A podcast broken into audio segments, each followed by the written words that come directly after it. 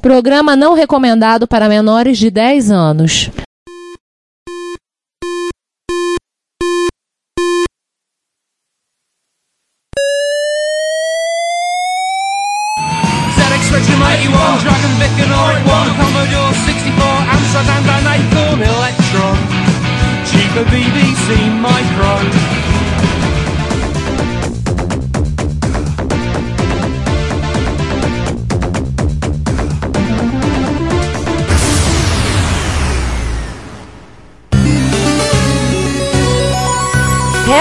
Retrocomputaria, porque velho é o seu PC.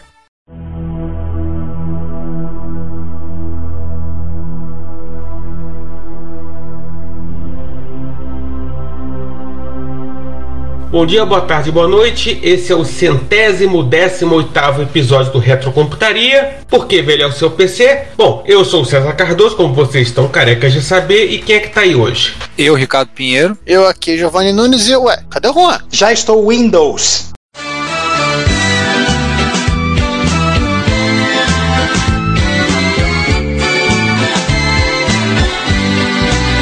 Ai meu Deus. Sim, ouvi. Os meus pobres companheiros de podcast não estavam esperando essa piada. E agora, da pior maneira possível, vocês já sabem qual é o tópico deste episódio. É, exatamente, né? Agora a gente toca Tadá e vambora. Tada.wave, Canyon.mid.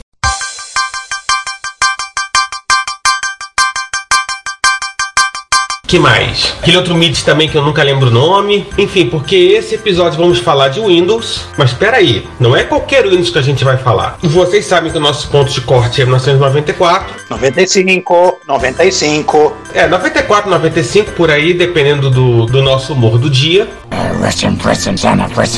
Porque em 95 foi lançado o Windows 95. Duh. Start Me Up. Start Me Up.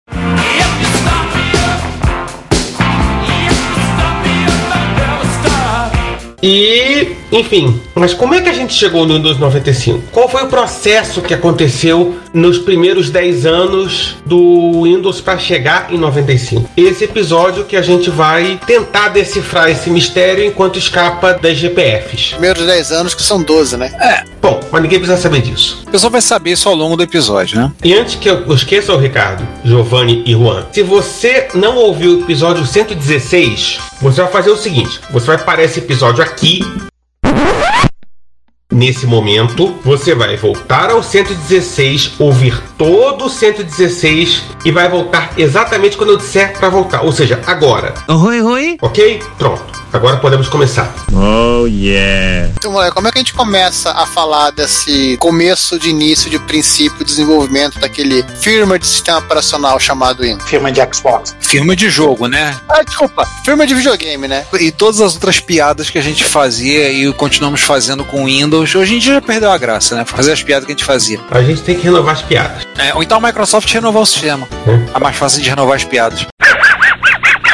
Bem, tudo começa no Windows 1.0, na gênese do Windows 1.0, que levou ele a gente chegar ao 1.0, né? Conta-se que a Microsoft começou a desenvolver uma interface gráfica em bitmap lá pelos idos do ano da graça de 1981 O mesmo ano que o PC saiu. É, e o MS-DOS, né? Com todos aqueles atropelos que a gente já sabe. Meio que era só uma vontade, era uma ideia, vamos pensar, vamos fazer alguma coisa por aí, vamos lá, caminhando e cantando, curtindo a canção. vamos lá, gente, é só compilar. Hum. 嗯。É só compilar, vamos ver o que vai dar. Mas aí chegou na Condex em 1982. Bill Gates foi assistir uma apresentação da VisiCorp, a mesma empresa que deu ao mundo o VisiCalc, que era do Vision. Vision que a gente falou lá no episódio 116, como o César lembrou bem, volta lá para ver o episódio 116, você ouviu, olhou, viu, ficou muito impressionado, né? E é claro, ficou bastante preocupado porque era uma interface gráfica para PC. Ele não tinha feito isso. Pois é. Então, como a Microsoft era muito boa em fazer, era pegar a ideia dos outros e, e desenvolver a ideia dos outros e melhorar em cima dela, né? Ela sempre foi muito boa nisso. Aí ela foi fagocitar alguém do parque. É, era onde tinha gente que sabia ter aquela interface gráfica, né? Então ela foi lá, com isso ela ganhou um norte, né? Uma direção, foi lá, pegou o sujeito que eles fagocitaram do parque, era o Scott McGregor, pegou ele e botou ele, ó, você é o chefe de desenvolvimento do projeto. Que projeto? Uma interface gráfica. Para lembrar, o Scott tinha trabalhado junto com o pessoal que fez a interface gráfica do Xerox Mencionado lá no 116. Ele fez justamente o gerenciador de janela janela chamado Windows. Hum. Então, no ano de 1983, no décimo dia do mês de novembro, o Microsoft Windows foi anunciado, com direito até uma versão preliminar sendo demonstrada e dizendo que a, ne- o- suas requisições seria um PC, dois drives de disquete e cerca de 192 KB de memória RAM. Aham, Cláudia, senta lá. Bom, nesse artigo da InfoWorld tem uma foto de uma tela rodando algo que se parece muito com o que seria efetivamente o Windows 1.0. Ricardo, o demo rodava com 192k de RAM. Um demo, né? Tô vendo aqui a foto. Já seria obrigatório o XT ou já rolou na, a ideia é que rodaria ainda no IBM PC, né? É, porque se usava só disquete e tava usando o PC. Mas obviamente que o HD era uma coisa que tava vindo no horizonte para ficar. Lembrar que é um artigo do John Markoff, que era o editor sênior da InfoWorld, um jornalista de tecnologia super conhecido da época. Uma matéria do dia 21 de novembro, vocês podem pegar o link, tá aí embaixo no show notes, dá uma olhadinha aí embaixo. Segundo a própria Microsoft, a ideia é que o Windows era só um device driver para rodar em cima do MS-DOS 2.0 e implementar multitarefa cooperativa, Deus me livre me guarde, bate na madeira três vezes, em um ambiente de janelas alinhados lado a lado. Então seriam várias janelas. Você não poderia, a princípio, mexer na posição das janelas, ou não, você carregaria e cada uma ocuparia um espaço da tela. Ou seja, aquela resoluçãozinha tosca da CGA para ser dividida entre vários aplicativos, ó, que coisa linda. Era um quadro do Mondrian, em preto e branco. Que bom, não é Romero Brito, né? Pelo menos isso. Então, para programas bem comportados, ou então um janelão para os programas mal criados. É, tem um detalhe pro nosso ouvinte que clicou no link que a gente colocou da InfoWorld. Por que você deveria fazer isso? Clica lá, lê e volta. Se acreditava em 1983 que era prometido que a Microsoft lançaria uma versão multitarefa do MS-DOS com o MS-DOS 3.0. A gente postou, deve fazer uns dois ou três meses atrás, um vídeo do V Westlife comentando sobre algumas coisas meio Xenix que apareceram no, no MS-DOS 2 e sumiram no MS-DOS 3.3. Talvez caminhava por aí, tipo, se esperava que a versão do MS-DOS 3 fosse uma versão multitarefa e o Windows aproveitaria a multitarefa do MS-DOS, então não teria tanto problema. Isso estamos falando em novembro de 83. Eu cheguei a desassemblar essas partes do MS-DOS. Tinha partes em que você substituía o NOP por uma instrução para você ter hooks, para você proteger áreas críticas, colocar semáforo, essas coisas de kernel multitarefa mesmo. Mas estava assim, é o tipo coisa em desenvolvimento mesmo. Eles começaram a botar infraestrutura para isso, pararam. E depois aproveitaram parte disso para fazer o subsistema de rede, né? Isso é muito importante porque tem um comentário de uma outra entrevista do Bill Gates para InfoWorld em abril de 84 que dizia explicitamente: nossas estratégias e energias como empresa estão totalmente comprometidas com o Windows e da mesma forma como também estamos com o MS-DOS e o Xenix. Nós estamos dizendo que somente as aplicações que saibam tirar vantagem do Windows serão competitivas no futuro. Os vírus.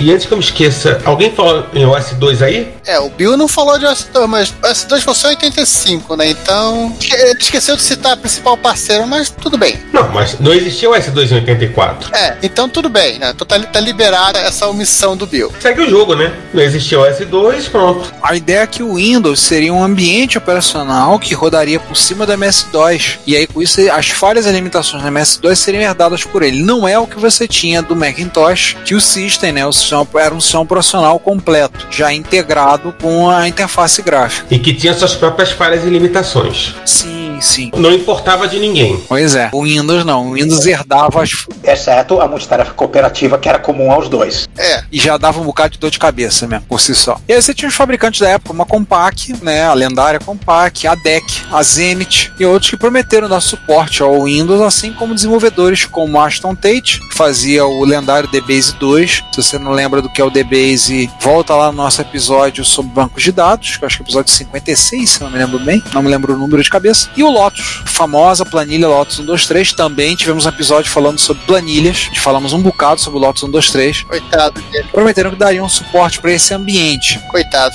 Nossa, que saudades do DBase. Acho que o comentáriozinho pessoal aqui. O DBase, eu acho que foi o primeiro programa de computador que teve um fim assim que eu fiz com um fim assim remotamente produtivo, que não foi simplesmente aprender a programar, brincar com uma linguagem ou fazer um trabalho da faculdade. Eu fiz a, uma- a lista telefônica das pessoas da minha turma em The Basic. Eu cheguei a fazer um catálogo de aviões, eu tinha uma coleção, eu tenho ainda a coleção dos aviões de guerra que saiu nos anos 80, e eu cataloguei os aviões no DBase. Eu não sei pra que que eu fiz aquilo. Deu mais de 400 aviões catalogados. Você era shopping. É, não tinha ideia de jirico na época. Não sou capaz de opinar.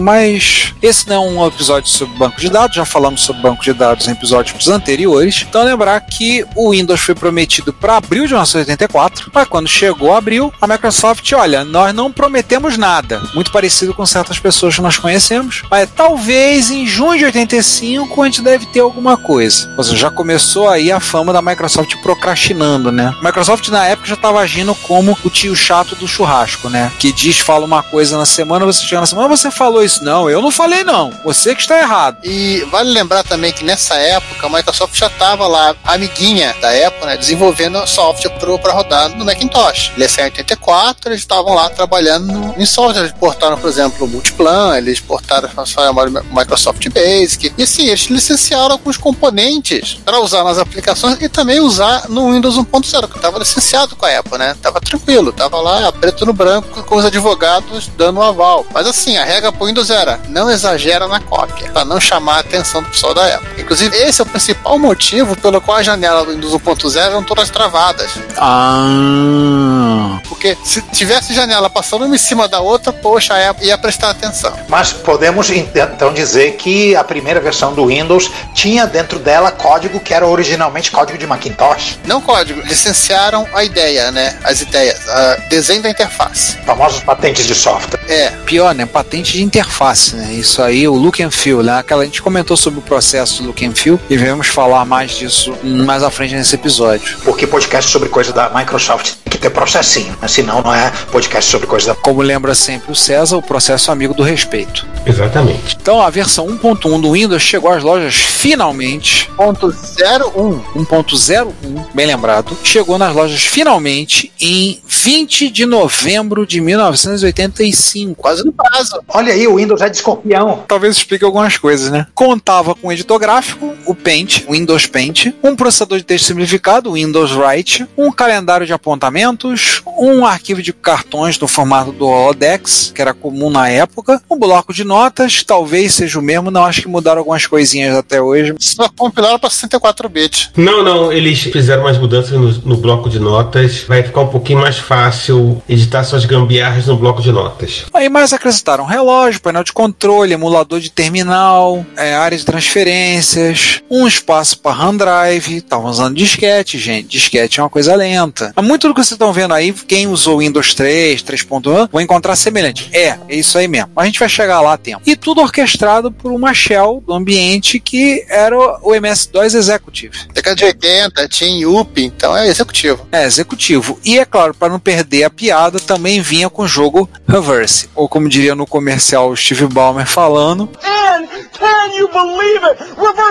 Agora vem aquele comentário, né? Importante, gente. Aquele, aquele vídeo que você acha aos montes no, no Você Tubo, que ele não é o comercial oficial da Microsoft. Os caras são brega caipira, mas não chega a esse nível. Aquilo é uma zoeira, piada interna deles, tá? Aquilo não é material oficial de divulgação, tá bom? Tá bom. O Windows 101 não fez sucesso. Flopou. Flopou. Sentiu, Tino? Sentiu. Exigia muitos recursos da máquina que tinha na época, que é uma coisa constante do Windows pós-lançamento. Todo Windows sofre disso. A performance era muito ruinzinha, ainda mais como você abria mais aplicações simultâneas, pesava mais ainda e fazia, na época, assim como hoje, faz uso muito extensivo do mouse. Hoje o mouse é uma coisa extremamente comum, mas na época ninguém sabia o que era mouse. Eu olhava e achava que era um negocinho que botava do lado do computador. Por conta do mouse ser pouco comum, o mouse era caro. Então era uma coisa você, você ter. Então era muito preso ao mouse. né? Não era padrão para PC, era uma coisa exótica. Sim, sim. Eu lembro que o primeiro mouse que meu pai teve no computador foi na época do Windows 3.0 e era um Buzz Mouse. Então ele botou uma placa num slot e o mouse ficava ligado nessa placa. Não era um mouse serial, não era um mouse PS2, não era mouse USB, tudo bem que na época não tinha nada disso, mas o primeiro mouse foi um Buzz Mouse da Logitech, se eu não me engano, que ele espetou num, num slot e ligou. E isso já no Windows 3.0, se eu não me engano. Não era uma coisa comum. Além do Windows, você tinha o Vision, já falou, Tinha a Wanda.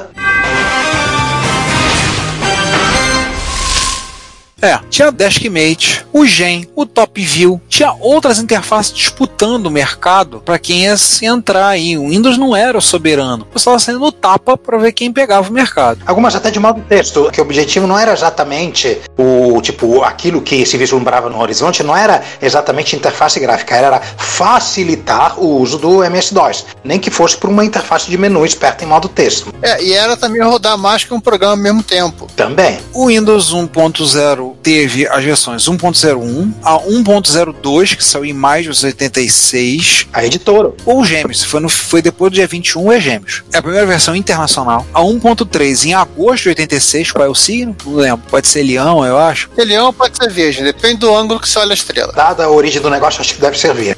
E aí veio algumas correções, algumas melhorias, inclusive com mais layout de teclado. E a última versão do 1.0 saiu em maio de 1987, mais uma vez ou Touro ou Gêmeos, que essa já vinha com suporte ao computador IBM PS2 e tudo aquilo que vinha no pacote. Então já tinha suporte a VGA, teria suporte ao barramento MCA e vambora. 514, eu disse 514 não é VGA. Ah, é. Ao mouse PS2, não esqueçamos. Sim, o mouse PS2 é verdade, não era VGA, era o 8514. O 614 dava 256 por, cento- por desculpa, 640 por 80 com 256 cores, coisa que o VGA não fazia. É, o VGA faz isso com 16 cores, essa resolução. E seguiu, e a Microsoft manteve o suporte a ele até o dia 31 de dezembro de 2001. Gente do céu, será que alguém não usava isso? Cara, eu precisei ler isso várias vezes para ir pesquisar para me convencer de que isso era verdade. Porque, Sim, aquele ambiente operacional para XT, começado a ser desenvolvido em 1983, lançado em 1985, o suporte a ele durou mais do que as Torres Gêmeas. É verdade, o suporte dele caiu no final de 2001. Aí durou mais com a MSI, durou mais com a Amiga, mais com a TRST. Verdade. É, verdade. Durou mais que a Compaq, né? Acho que né, nessa altura a Compaq já tinha sido comprada pela. Não, não, a Compaq foi comprada pela HP. Foi 2003, 2004. Meu primeiro notebook eu comprei em 2006, ele era compacto. Não, a Compaq foi comprada em 2002. Foi no máximo 2002, porque eu lembro que em 2003 as Williams já mudaram o patrocínio de Compaq para HP. É, não, pera aí, só confirmar aqui. É uma coisa meio confusa com esse negócio de compra e venda e. É, primeiro a, a Compaq comprou a DEC. Isso foi 2001. Ah, não tá certo. Em 2002, a Compaq foi comprada pela HP, verdade. Mas foi mantida como marca separada pelo menos até 2005. Não, não, a marca Compaq, assim, para notebook, a HP ela manteve em alguns países. Não, eu sei, porque meu primeiro notebook eu comprei em 2006. 2006, foi 2006. Um notebook usado, um compact. É, eles mantiveram assim, o nome. Inclusive, não mantiveram, desculpa, eles mantêm. Se entrar agora no site da, da, da Casa Bahia, você vai conseguir encontrar notebook compact. HP Compaq lá perdido. Verdade. Sam. É a versão mais barata dos notebooks. É, eles acabaram mantendo a marca, né? Pela força que a marca tinha. Mas como isso aqui não é um podcast sobre PCs do século XXI, vamos voltar ao ao que vem depois do Windows 1, né? Ao que importa. Bom dia, boa tarde, boa noite, Brasil, boa noite, Galacta, bom dia, boa tarde, boa noite e tchau. Bem, vocês sabem que nós somos melhores em áudio do que vídeo, mas o Reto Computaria tem um canal no YouTube. Lá, todos os episódios do podcast estão disponíveis para você ouvir, assim como as reto besteiras e eventualmente vídeos que nós fizemos encontros, as lives, materiais que produzimos. E vem o nosso convite, não deixe de assinar, ligue o sininho das notificações, comente, participe e compartilhe com outros. Apresente o podcast para outras pessoas. Ajude a espalhar a palavra da retrocomputação a outras pessoas. Muito obrigado. E aí, vai encarar? A segunda generação do Windows 2, na verdade, o primeiro release público, é o 2.03, foi lançado em 9 de dezembro de 87 e trouxe três novidades muito interessantes. Pera aí, coisa importante. Qual o signo? Faço a menor ideia. Sagitário. Ah, é verdade, Sagitário. É verdade, ele é próximo da minha esposa. É Sagitário, verdade. Agora a gente fala 12 de dezembro e toca Cassa Heller. Para com essa sacanagem. Tá, vamos lá. A primeira delas é que as janelas podiam passar uma em cima da outra, literalmente a Apple que lute agora. E a Apple lutou. Suporte ao modo VGA em 16 cores. A gente falou no 04 do PS2 que usava 8514, 8514 não é VGA. E, maravilha das maravilhas, suporte à paginação de memória MS, disponibilizando até 4 MB de RAM. Na primeira versão, 8 MB, dependendo da versão do LMS que o teu hardware implementava. Para MSXeiro é Memory Mapper Feelings, né? Não, esse é quase uma Mega RAM. Só, só troca um- uma, uma- MS é quase uma Mega RAM. Ele só troca uma- um bloco da memória. Sim, sim, tem toda razão. O XMS acho que tá mais pra, pro uma Mate. Mapper. Não, o MS 2.0. O MS 2.0 é que seria mais equivalente a Memory Mapper, porque aí ele consegue mapear todo o espaço de memória e não só aquela janelinha de 64K. Ah, tá. Assim, e lembrando que o Windows até esse momento, obviamente continua assim, né? Ele só rodava em modo real, ou seja, ele via um mundo, o barramento, a, a memória do, do seu computador do, do micro, num mundo de 20 bits, ou seja, até 1 mega. Só chegava 1 mega de RAM. É bom, hoje em dia acho que os processadores da Intel nem sabem mais o que é modo real, então. Sabem se eles ainda em modo real, mas é emulado, né? Bom, é emulado. É o que é o pior. É emulado. Disseram pra ele que é modo real, mas acho que se você botar em FI, mas se você não botar na BIOS, ele ignora a existência do modo real. Isso é engraçado, né? Como você acordar achando que você é seu bisavô. É. mas enfim, esse não é um podcast sobre o FI. Mas assim, eles só chegavam 1 mega porque era tudo aquilo que o, o XT tinha, né? E no final das contas, o espaço prático de endereçamento equivalia aos famosos 640 KB de RAM que o Bill Gates falou que ninguém nunca precisaria de mais que isso. Ninguém é obrigado a ouvir merda. O mundo PC em geral ficou muito mais tempo do que deveria preso a esse limite do endereçamento de 1 mega. E é DOS Extender para cá, é sistemas operacionais alternativos para lá e vários esquemas de multitarefa para colar, dos quais o Windows era só mais. A Intel fez uma cagada no 286 que atrasou tudo. Sim. Calma, gente, mas vamos falar disso mais para baixo. Calma. Mas é, acho que a gente já falou de 286 em algum outro episódio. Sim, mas vamos falar mais um pouco ainda, porque é necessário. Exatamente. Só uma coisa, vocês sabem que o Bill Gates nega até a morte que em 1981 ele falou isso dos 640k, né? Vocês sabem que ele nega, né? Eu li na internet, se tá na internet é verdade. E se chegou num grupo de zap, é verdade absoluta e nem incontestável. Então. Exatamente. Mas tem um artigo da Computer World de 2008 que foi questionado isso e o cara tá explicando que Bill Gates, na verdade, não falou isso. Diz que é a lenda que ele falou isso num evento em 1981. Entendeu? Que 1640k deveriam ser suficiente para qualquer pessoa. Isso é pra aprender a não ficar espalhando aquela fake news lá do cara da Digital Research. lá. Do jacaré? Não, do Digital Research, o Gary Kindle. Ah, não, é. Que o cara saiu pra voar. É, que o Gary Kindle foi voar e não queria atender IBM. Isso é tremendo de uma mentira. Ele inventou essa história para justificar a rasteira que ele deu na Digital Research. Mas isso é, também é outra história, já contamos a respeito. O que mais teve de novidade nesse Windows? Ah, apareceram os termos maximizar e minimizar. Ao invés de iconizar e zoom. E aí começaram a pintar alguns atalhos de teclado, né? Foi daí que apareceu Alt F4, Ctrl S, que. É, eles começaram a acrescentar, porque perceberam que a galera não tinha mouse em casa. Ah, é...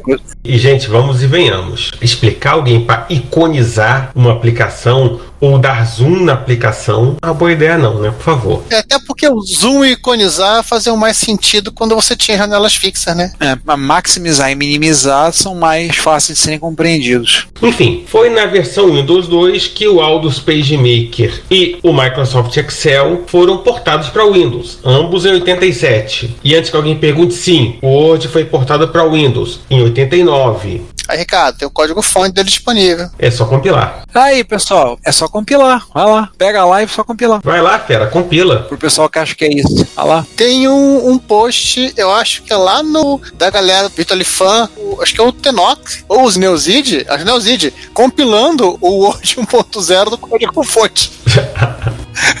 Cara, imagina a quantidade de gambiarra que ele teve que fazer pra poder compilar o código pra rodar. Mas o que mais que teve de programa? O que, que veio mais com ele? Os mesmos da versão 1.0, X supõe o reverse também. Sim, tinha na, na 2.0. E mais uma ferramentazinha para converter as imagens para a versão nova do Windows Paint. Tinha expurra de impressão, pai do print pessoal. E um editor de PIF que o Schoffen de hoje não vai fazer a menor ideia do que seja, mas eu vou tentar explicar, talvez a galera de Linux entenda. Quando você cria um, um atalho na área de trabalho para um programa, ele não cria um arquivinho com a extensão .desktop que tem as informações, os títulos traduzidos, etc. E informações em geral do seu programa, ele era como se fosse um, um ícone. O PIF começa assumindo que o PIF é um ícone. É um ícone com mais algumas informações adicionadas a ele. Que informações são essas? Como rodar o programa a que o ícone se refere? Porque na hora que você tem um programa feito para MS-DOS, com todas aquelas gambiarras de acesso direto à memória e a IO e o escambau, cada programa você tem que fazer uns ajustes diferentes para ele não crashar o seu sistema e rodar. Então, por exemplo, o PIF para você rodar Lotus 1, 2, 3 vez era uma coisa, o PIF para você rodar AutoCAD era outra coisa, o PIF para você rodar, sei lá, Norton Utilities era outra coisa. É, inclusive esse bagulho ainda existe dentro do Windows quando você manda o Windows rodar uma aplicação com uma- um outro perfil de Windows. Só um detalhe, acabei de trocar aqui o link para botar no show notes do link original do código fonte do Word pelo Neozid compilando o Word 1.1 para o Windows.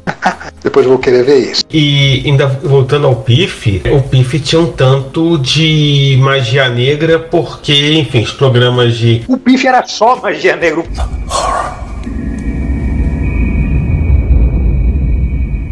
O PIF era feito 99% de magia negra. É, porque os programas de DOS eles partiam do princípio de que tipo o mundo era deles e dane-se, não era problema do sistema operacional e você tinha que, né, agradar a criancinha birrentinha para fazer funcionar dentro do Windows. E mesmo assim tinha alguns programas que não se entendiam direito com essa história, tá? Nossa, que machinha. Ainda mais jogo. Nessa versão, o Windows passou a estar disponível também naquele formato maluco de runtime, né? Para que o desenvolvedor pudesse criar uma aplicação de Windows que não necessariamente dependesse do Windows. Não falamos de pagemakers, de Excel e de Cambal? Tudo bem. Aí a pessoa chegava, eu quero comprar o pagemaker, eu preciso do pagemaker. Ah, ele roda isso. Ah, eu não quero esse negócio de Windows. Eu quero rodar pagemaker no meu PCzinho que roda dois. Tá, tudo bem. Você compra o pagemaker com a versão runtime de, de Windows. Você carregava o PageMaker, já tinha interface do Windows, mas só rodava o PageMaker. Só, você não fazia mais nada. Eu lembro de ter visto, primeira vez que eu vi o Windows, foi num desses runtimes. Eu acho que foi no. Excel? Não, no Excel não. Foi, foi num, num Ventura Publisher. Ventura Publisher? Foi no Ventura Publisher. Ah, eu lembro do Ventura, eu sei, meu pai usou Ventura. Tentamos fazer uma coisa pra aprender a usar Ventura.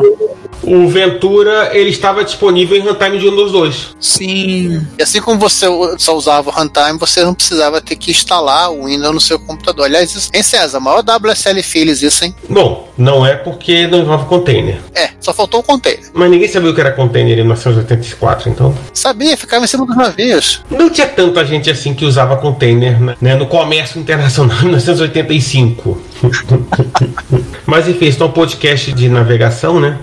O que importa é o seguinte: em 27 de maio de 1988, a Microsoft pensou: que, que eu posso complicar a minha vida? Já sei, vou lançar duas versões de Windows 2.10. Vou lançar é, duas versões do mesmo Windows. Do mesmo Windows. Mas há um, um método nessa lógica. Vocês vão entender o quê? Não, peraí, calma. Eu vou lançar com dois nomes que as pessoas vão entender o significado deles. Um era o Windows 286 versão 2.10 e o outro era o Windows 386 versão 2.10. O que, que o amigo ouvinte acha? Beleza, um vai rodar em 286, portanto não vai rodar em XT, e o outro vai rodar só em 386, correto? Do- É o, é o princípio que a gente pensa que seja, né? Achou errado, otário? E César, e quem tem XT fica no Windows 2.0. Achou completamente errado, otário! Não, meus amiguinhos. O Windows 286 ela rodava em PCs com processadores 8088/8086 além do 286. É, e foi a primeira versão do Windows a usar a High Memory Area. Todo mundo esqueceu o que é isso, né? A famosa HMA tive que lembrar pra fazer a pauta. é um cantinho ali de 64K que tinha ali no, no- no endereçamento dos ATs, que ele ficava logo acima do primeiro megabyte RAM. Logo acima. E sabe quem chaveava e deschaveava esse camarada? O controlador de teclado. E aí você pensa, peraí, como é que eu vou chavear esse cara no controle do teclado? Você usava o highman.sys, que era um gerenciador de memória alta, e usava esse cara para executar código em modo real. Ou seja, você tirava o programa, o código executável da parte de baixo, dos 640, né? A lá o memory area, você colocava ali em cima e liberava mais memória. Gambiarra? Gambiarra. Ó, detalhe, o código que rodava na HMA era um código muito específico, que era o núcleo do MS-DOS propriamente dito. Estou a parte, mas o, o DOS mesmo, o- e, e o Command Con também, se, parte do Command Con também, se não me falha mesmo. Os dois subiam. Aí você ganhava cerca de 60 KB a mais da- dos teus já escassos 640, né? Liberava mais dos 640 para trabalhar. É, Era útil porque, como você tinha o Windows, na hora que você fosse rodar programas de DOS dentro do Windows, você já tinha o próprio Windows ocupando mais um pouco de. Mais um pouco não, mais bastante da memória convencional, né? Memória abaixo de 1 mega. Então, qualquer 64Kzinho que você pudesse ganhar, dava uma ajuda gigantesca. Com certeza. Ó, qualquer 8 KB que você conseguisse arrumar, 1 KB. Qualquer trocado de memória tá valendo, cara. Gente, aí a gente passava horas e horas trocando ordem de config sys, não, load high disso, não. Nossa. Nossa. Não bota load high nisso, bota load high naquilo, porque aí ganha um pouquinho, a mais uns 20, mais uns 32 bytes de Nossa. Nós falamos do DBase, até né, a galera do Clipper que tinha um, um linker especial que gerava um, um executável com o tamanho menor possível para poder rodar sem fazer overlay. Então, jovem criado a leite com pera e ovo maltino, entenda, a coisa já foi muito mais. Você tá reclamando do seu Windows 10, querendo botar 16, aumentar para 32 GB de RAM, você não sabe o que a gente já passou, o que passamos antes para chegar aqui. Todos os alunos criados a leite com pera, a ovo maltino, a pão com mortadela. Mainmaker já foi no final da geração. Nossa Mainmaker é MS-DOS 5 já. Pois é, DOS 5, o Mainmaker era DOS 5, mas você tinha o QMM para fazer o gerenciamento e fazia lá o QMM 386, tudo, o Raimin.sys, como falou muito bem o Juan, lembrou? De trocar coisa no config sys e mudar a ordem para forma que você podia gerenciar para liberar mais. Disquete de boot diferentes para cada situação. Sim! Device high. Você ia rodar um. Gente, é menu de boot que você criava e rodava para rodar aquela configuração, para rodar aquele jogo, ou para rodar o Windows, ou para rodar, sei lá, o Clipper, ou para rodar qualquer outra coisa. Para carregar drive de placa de som ou não carregar, para ter mais memória para suas aplicações. Nossa. Era louco o bagulho. E César, nessa uma bagunça do Windows 286, tinha vendedor que sim, colocava, o cara, o cara na loja, o cara comprava um XT, né? Ó, feliz e contente, o cara tentava vender o 286, o cara falou: não, não, essa máquina não roda, não é um 286, é um XT. Só que rodava. E tinha cara que às vezes não, não entendia, porque tinha máquinas da IBM que eram 8088 e que vinham com o 286 pré-instalado de fábrica. Aí o cara entendia menos ainda. Isso é falha de comunicação. Porque justamente o Windows 286, apesar do nome, ele rodava em PCs e XTs e em ATs. Mas em compensação, o Windows 386 rodava em 32 bits, né? Errou, otário. Mais ou menos. Ele tirava vantagem de uma característica que era própria do 386 e sim, só rodava num 386. Mas daí a você dizer que ele rodava em 32 bits vai uma grande distância. Tem que esperar, né? Tem que ter calma. Calma, Beth, calma. Vamos lembrar aqui de uma coisinha que a gente falou lá atrás em algum episódio que eu não lembro mais qual é. O 386, ele além de corrigir aquele bug maravilhoso do 286 que você ia mas não voltava, É, o modo protegido do, do 386 ou do modo protegido, aquele que você ia e não voltava, É, é o modo empalhador do pica-pau. Vai e não volta. É, exatamente. O 386 ele tinha os modos chamado Virtual 8086. O que, que era isso? Ele rodava, se portava como se fossem vários 8086, cada um com seu espaço de memória, etc e tal. E cada um rodava ali isoladinho, separado em memória, um não sabia da existência do outro, etc e tal. Eu diria que o mundo em geral foi apresentado ao conceito de máquinas virtuais nesse ponto. Isso é uma máquina virtual. É máquina virtual. É, na prática é uma máquina virtual. E o que acontecia? O Windows 386 ele rodava em modo protegido dos 386. Além de voltar e além do suporte ao modo virtual 8086 para executar as aplicações em MS-DOS cada uma no seu quadrado, ele podia enxergar até uma quantidade de memória inalcançável na, naquela época, que eram 4 GB de RAM. Teóricos. Na prática significava o seguinte, que você podia ter um aplicativo DOS us- usando os- seus 640K bonitinho e um outro aplicativo DOS usando os outros 640K também bonitinho. Isso já era uma, uma grande coisa, mas também não era novidade, né? Porque havia gerenciadores de multitarefa que já faziam isso. Mas esse Windows 386 foi o primeiro produto da Microsoft a fazer isso assim razoavelmente bem, de maneira usável. É, inclusive as aplicações 2 rodavam em mo- em multitarefa preemptiva. Sim, E que as próprias aplicações Windows não tinham. Se você tivesse dois programas Windows rodando, a probabilidade de um crashar o outro era muito maior do que um programa velho e antigo, em modo real, em modo texto MS-DOS, crashar o outro. Na verdade, o, o programa Windows crachava o outro e crachava a si próprio junto. É. É, e os programas de MS-DOS estavam lá no quadradinho deles bonitinhos. Eles crachavam por culpa deles, não tinha nada a ver com o sistema operacional. É, essas são soluções que foram testadas e aprovadas, por exemplo, com o Desk View Sim, da Quarterdeck. e alguns anos depois com o próprio DOS-EMU em Unix 586. Peraí, que aí fiquei curioso. Coisa de que ano que é o DOS-EMU? Deixa eu dar uma. É 92, eu acho. Mas, o, o Giovanni, Oi. mas na época era o Desk View, até porque a Quarterdeck, ela tinha como principal produto o QMM, né? Que era o quê? O gerenciador de memória. E que basicamente todo mundo tinha o QMMs, enfim, não importa como. Eu acho, inclusive, que o QMM ele é posterior ao Desk View. O QMM foi uma- um desenvolvimento que surgiu com o Desk View. O QMM é uma parte do Desk View, é um device driver do Desk View. Mas o QMM era vendido em separado, você não precisava do Desk View. Sim, sim. Mas não era, originalmente não era. E muita gente nunca nem ouviu falar do Desk View e rodava o QMM bonitinho, até porque realmente, se você comparava com a solução que a Microsoft oferecia, uma coisa que não tinha alternativa.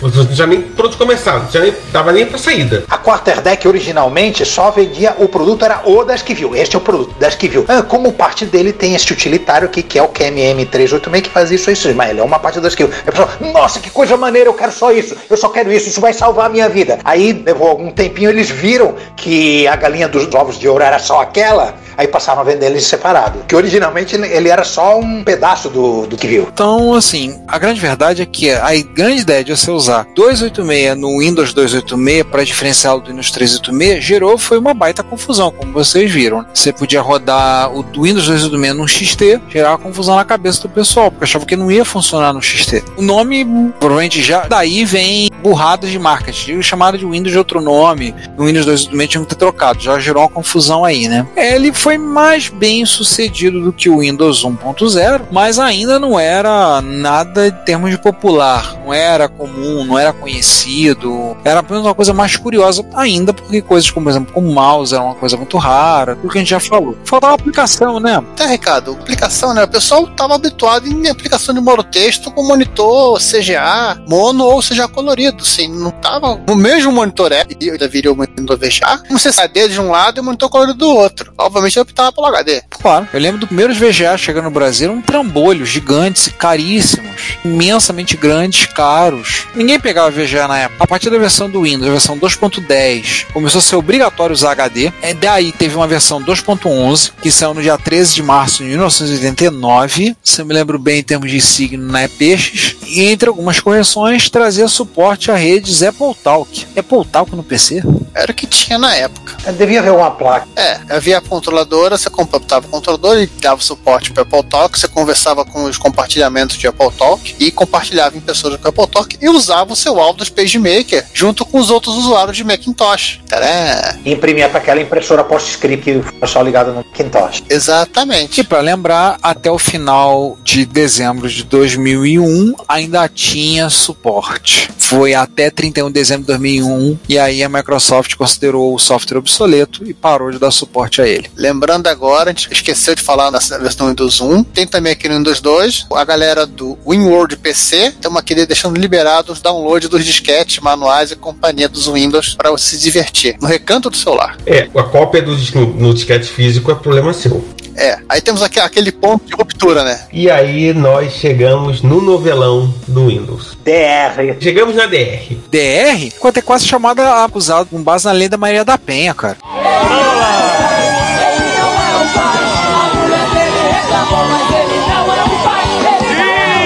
Não, cara, mais um pouco ia chamar a Cristina Rocha e mandar pro casa de família. Tinha que ter chamado, isso é mais fácil. Ia ser mais fácil. Então, paramos em 89, vamos voltar para 85, né? É. Em 1985, IBM e Microsoft ainda estavam ali tranquilo, fingindo com nada com eles, para cara. Aquela relação tóxica abusiva que eles chamavam de matrimônio. Ali, em agosto de 85, eles resolveram é, estender esse comprometimento de ambos os parceiros da relação com um Joint Development Agreement, que é um bom português, acordo de desenvolvimento conjunto para a produção de um novo sistema operacional para PCs que chamava-se OS2. Ou anteriormente CP2. Não, nada a ver, irmão. Melhor OS2, né, por favor. E óbvio, nesse Joint Development Agreement tinha lá também uns negocinhos envolvendo o desenvolvimento do PC2 ou do MS2 se a Microsoft vendesse pra galera aí que não se chamava IBM. A concorrência. É, a primeira versão, a 1.0, saiu em dezembro de 87, ou seja, dois anos depois do acordo, e pedia um 286 com no mínimo 1 MB e meio de RAM, porque ele rodava no famigerado modo protegido de 286, aquele que não voltava, Você tinha que resetar a máquina quando executava um aplicativo MS-DOS, sério. e enxergava até gigantescos inababescos gigantesco, já que ninguém era coisa pra caramba pro 286, 16 megas de memória. Uau. Era o limite de endereçamento do 286. Hum, mas assim, essa versão era só modo texto, é só linha de comando, não tinha interface gráfica, mas muito provavelmente algum executivo da IBM lá passeando lá pela Microsoft, não sei se eles já estavam já, já em Redmond, mas não estava na, na, sede ainda, né? Passou lá, olhou pro monitor, viu o Windows 2.0 e falou: bonitos sapatos. Bonitos sapatos. Muita gente não vai entender a referência. Procurem Samurai do Rock and Roll. Pronto, só o que eu vou dizer.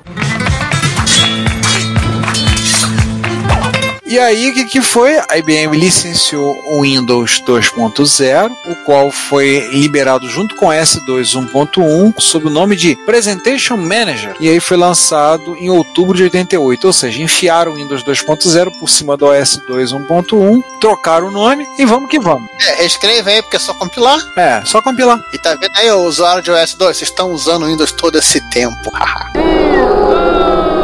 Você vai fazer o último usuário de OS2 que ouve o nosso podcast xingar a gente, né? É, vamos pedir desculpa pra ele pela piadinha sem graça. Daniel, desculpa aí, tá? Foi mal aí. Piadinha tem troco, não se preocupe. E agora chegou a hora que todo mundo esperava. Processinho! Sim, eu sei que você estava esperando essa hora. Eu sei que você torcia para essa hora. Eu sei que você estava perguntando: César, Ricardo, Giovanni e Juan, cadê essa hora que não está chegando? Ela chegou. A hora do processinho. Em 17 de março de 1988. Lembrando que em dezembro de 87 saiu um Windows, né? 201. Alguns meses depois do lançamento do Windows 2.0, a Apple teve aquela reunião lá de advogado, de diretoria, etc e tal, e chegou à conclusão de que sim, chegou a hora dela processar a Microsoft e a Hewlett Packard por violação de copyright ao copiarem elementos da interface gráfica do Macintosh. No caso da Microsoft era copiado no Windows e no caso da HP era copiado no New Wave.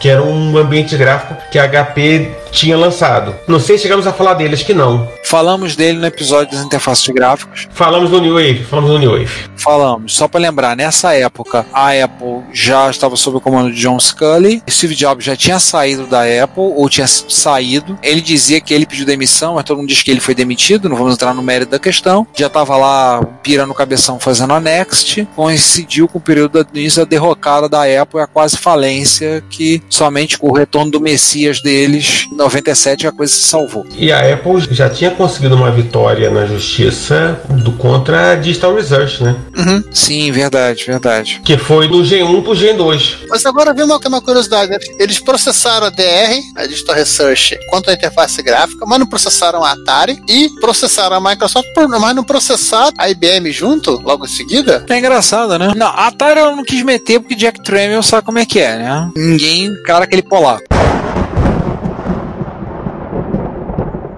Ia cair um meteoro lá na Infinite Loop, sem números. E a IBM, provavelmente, que ela olhou pro tamanho da IBM na época e ficou com medo, né? De deixa eles, deixa eles. Mas enfim, esse é o famoso processo do look and feel, que se arrastou até 94, quando o juiz responsável pelo caso não apenas considerou a acusação da Apple improcedente, mas também reduziu a lista de violações de 189 para 10 e não satisfeito com isso, considerou os itens remanescentes como não passíveis de copyright, ou seja, zero. Apple, vai lamber sabão, vai catar coquinho lá em Cupertino. Eu vou te passar lambida, hein? Basicamente mandou a Apple lamber sabão. Vai ficar dando volta no Infinity Loop lá, catando coquinho. Eu lembro desse processo. Nessa época, meu pai tava comprando a PC Computing. Aí a gente recebia ela super atrasada aqui em casa. a gente lia a PC Computing. Eu li, eu lembro do processo nela, falando sobre a questão desse processo. Mas não lembrava dos detalhes que de, caiu de 189 para 10. E várias coisas foi tirado que olha, ele não tem copyright. Ponto. Dessa lista infinita de coisas que vocês estão falando que, que a Microsoft e a HP fizeram contra vocês, ó, só tem 10 que eu posso considerar. Os outros 179, não. Ainda mais ela fez uma lista, esses 179, não dá para fazer copyright deles. Esses 10 aqui, cara, não dá para fazer copyright. E era coisa como desenho de ícone, desenho de janela, movimentação, ou seja, ou eles tinham o monopólio para desenhar a interface gráfica, ou vem cá, você tá querendo naturalmente patentear o livro, né? O livro tem capa, tem folha dentro, Isso não dá pra fazer copyright. Não fala alto, senão eles vão querer patentear mesmo.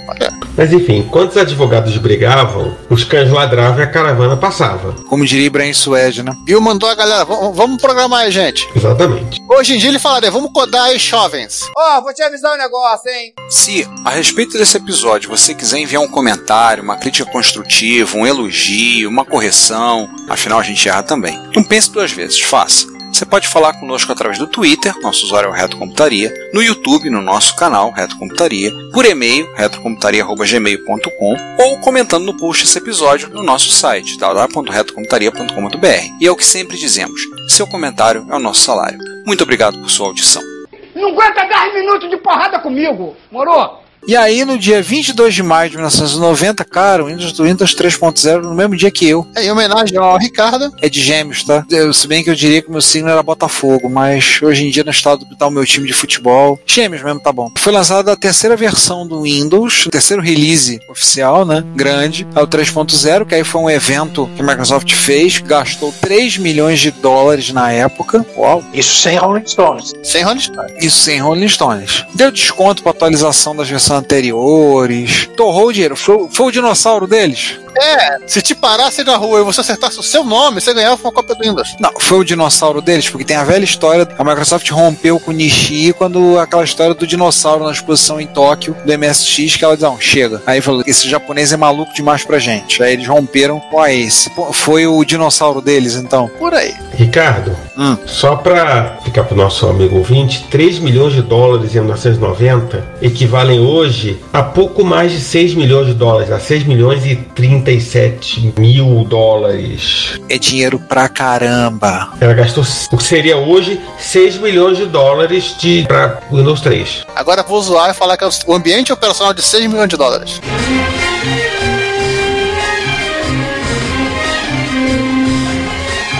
Vale lembrar que até esse período a IBM e a Microsoft né, eram parceiras naquela relação, nós já comentamos, Em Love. tóxico-destrutiva, né? A IBM colocava MS-DOS nos seus computadores com o nome de PC-DOS, mas ela não queria botar o Windows. E a Microsoft ficava lá tentando, cantando, falando, insistindo para botar o Windows, ela teimando, batendo perfil, não. O que ela queria mesmo era um sistema operacional que rodasse no modo protegido, mas alguma coisa que já saísse da dependência do MS-DOS, ela já queria ali estar preparando o terreno para fazer o divórcio. Ela queria um sistema operacional próprio. Ela queria aumentar a participação no mercado, né? pegar aquele mercado que ela perdeu com os clones. Pois é, e aí para isso, é, houve a ideia do, do OS2, que a gente já falou, era daí que vem a ideia, a origem as raízes para ter o OS2. O Windows 386, o Windows 2, versão 386, introduziu um kernel rodando em modo protegido, mas os programas de Windows ainda rodavam no modo real. E aí com isso estavam se estapeando dentro do ambiente para a multitarefa, aquela multitarefa cooperativa lenta para ver o que funcionava. Aquelas crianças querendo pegar, pegar a atenção da avó, né? Ah, Então, após o lançamento do Windows 2.0, uma boa parte da equipe da Microsoft foi trabalhar no OS2 2.0. Mas aí um cidadão, David Weiss, crítico do acordo com a IBM, pensava diferente. E aí ele resolveu, junto com outro cidadão, com Murray Sargent, criar em 1988 um DOS Extender, que era uma ferramenta que permitiu o Windows, que era uma aplicação DOS, ultrapassar essa limitação dos 640K e conseguisse rodar em modo protegido. Então o Windows rodava em cima desse DOS Extender e conseguir operar no modo protegido e ultrapassar a limitação dos 640K. Uau! E isso eram os objetivos primários, né? Meus objetivos do Windows 3.0. Era aquele post-it que ninguém queria pegar. E aí o que que você tinha com isso aqui? Eles fizeram a demonstração, botaram o Excel e o Word rodando usando modo protegido, apresentaram isso para executivos da Microsoft, que aí eles ficaram impressionadíssimos, ficaram, "Ah, caraca, a gente tem que ter esse negócio, vamos botar esse treco aí. A gente tem que fazer, a gente tem que vender isso. Chama o Bill, chama o Bill, chama o Balmer. Não, tem que chamar isso aí. O Bauman provavelmente deve ter dado três gritos de lá, dado pulos lá, dado piruetas.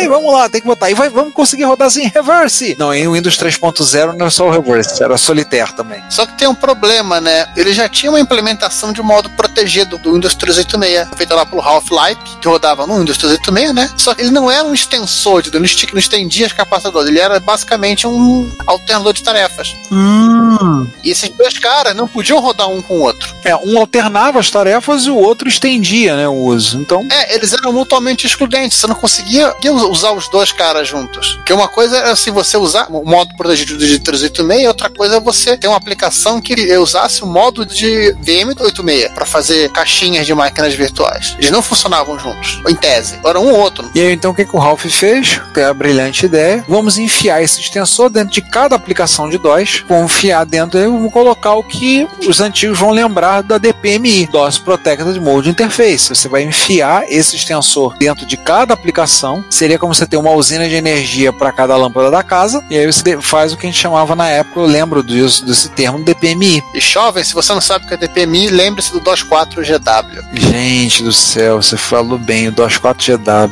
E se você não sabe o que é o, o DOS 4GW, enfim, Vai jogar Doom. vai jogar Doom. Vai pesquisar. É, vai jogar Doom que você descobre. Vai ter que jogar Doom na máquina MS2. É, Então, com isso, a Microsoft teve que reiniciar o desenvolvimento do Windows para poder enfiar esse negócio dentro e começar a fazer isso. E a IBM não gostou, por motivos óbvios, porque a Microsoft estava tentando a solução traindo ela pelas costas, a fazer uma coisa que ela não queria. Mas ela ainda acreditou que depois do lançamento, a Microsoft Não é nada disso que você está pensando. Exatamente, não é o que você está pensando. Vamos descontinuar esse treco depois do lançamento e o foco voltar pro S2. Você achou que eu ia te chamar de otário hoje? Achou errado, otário. E aí, com isso, o Windows 3.0 já melhorou um pouco mais no gerenciamento de tarefas. Gente, ele já era horrível no 3.0. Imagine como era antes. E aí, ele passou a poder rodar no modo real, no modo padrão, no modo usando a High Memory Area e no modo protegido 386. Aí finalmente havia uma correspondência coerente entre as várias, por assim dizer, versão de Windows e, as três gerações de processador da Intel, né?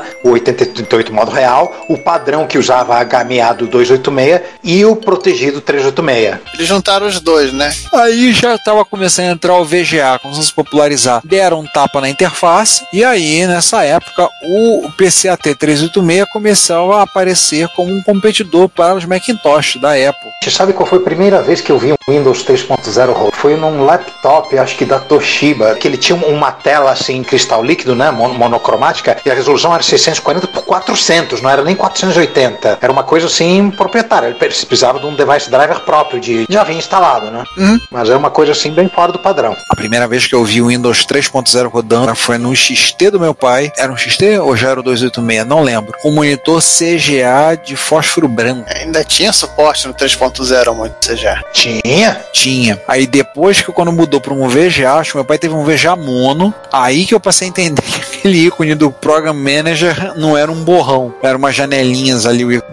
Esse foi o motivo pelo qual, quando eu comprei meu 386, eu peguei minha plaquinha que era CGA Hércules, meu monitor que era CGA Hércules, e eu me mexi nos jumpers para rodar Hércules. Pelo menos eu consegui entender o que eram os ícones do Windows. Você já estava em 720 por 348. É, que era muito mais resolução. Esse Windows 3.0 foi o primeiro a ser considerado um sucesso de público e um sucesso de crítica. Vendeu mais de 10 milhões de cópias novas, fizeram um caminhão de upgrades, veio instalados em um monte de máquinas com acordo de OEM com os fabricantes, fora as cópias piratas. Foi o primeiro Windows que apareceu mesmo para o grande público. As pessoas queriam conhecer por essas cópias piratas. E ele marca a história da Microsoft sendo um ponto de virada, né? Porque nesse ano de 1990 foi a primeira vez que o faturamento da empresa ultrapassou a marca de um bilhão, ou seja, ela deu bilhão. Deu bilhão. Ela deu bilhão. Foi a primeira vez que o faturamento da Microsoft passou de um bilhão de dólares, e isso foi no ano fiscal de 1990. Aquele MS-DOS executivo lento que era só um shellzinho para você selecionar arquivos, foi substituído pelo gerenciador de arquivos e gerenciador de programas.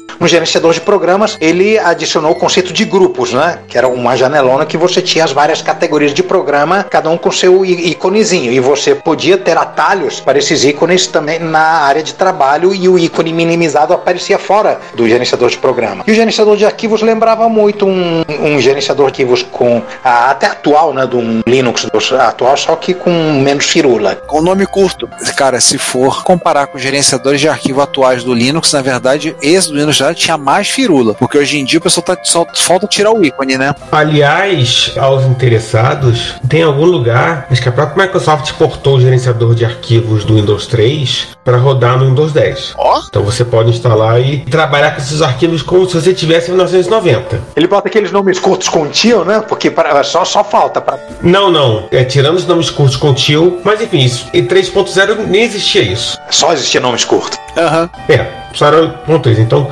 é, segue o jogo. O que, que vinha nele de programa aí? Além do gerenciador, dos managers, eles adicionaram o gravador de Mac. Não fazia muito sentido para quem olhava aquilo pela primeira vez, mas era uma ferramenta para você automatizar a execução de certas tarefas do Windows, uma coisa que se perdeu no tempo. O modo científico da calculadora, ó. Você podia fazer cálculo em binário, Aham. hexadecimal, calcular seno, cosseno, tangente, E o Reverse ganhou um colega, o jogo de paciência. o solitaire, né? A de Klondike. Ah, o primeiro grande destrutor de produtividade feito pela Microsoft. Ficava jogando a infinito pra ver as cartinhas pulando no final. É, porque ninguém jogava o Reverse, né? Aliás, acho que é o único jogo que meu pai joga no computador. Não sei se ele ainda joga, mas de vez em quando eu lembro de. E ele fazia sempre a campanha contra jogo, não sei o que, não queria saber de jogo, e eu já peguei ele uma vez jogando ciência. Acho que é o único jogo que ele joga. Tem que tirar duas fotos, fazer um meme, né? Ai, a hipocrisia. Ah, enfim, a a hipocrisia. Enfim, a hipocrisia.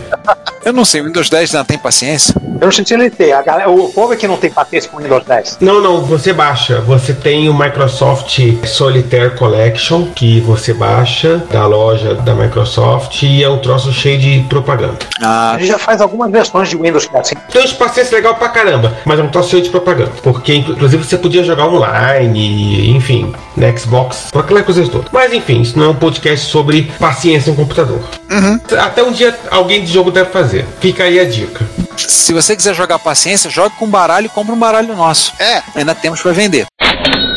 Isso. eles foram feitos exclusivamente pra jogar paciência. Pois é, também pra jogar paciência. Aliás, se você quiser, pode, pode comprar dois. Um pra você jogar paciência e outro pra você somente jogar paciência. Ou você fazer como o pai do Giovanni e comprar dois baralhos pra jogar paciência com dois baralhos. É, que é mais difícil, é duplamente mais difícil. Olá a todos, eu sou Daniel Caetano e vocês estão ouvindo Retrocomputaria.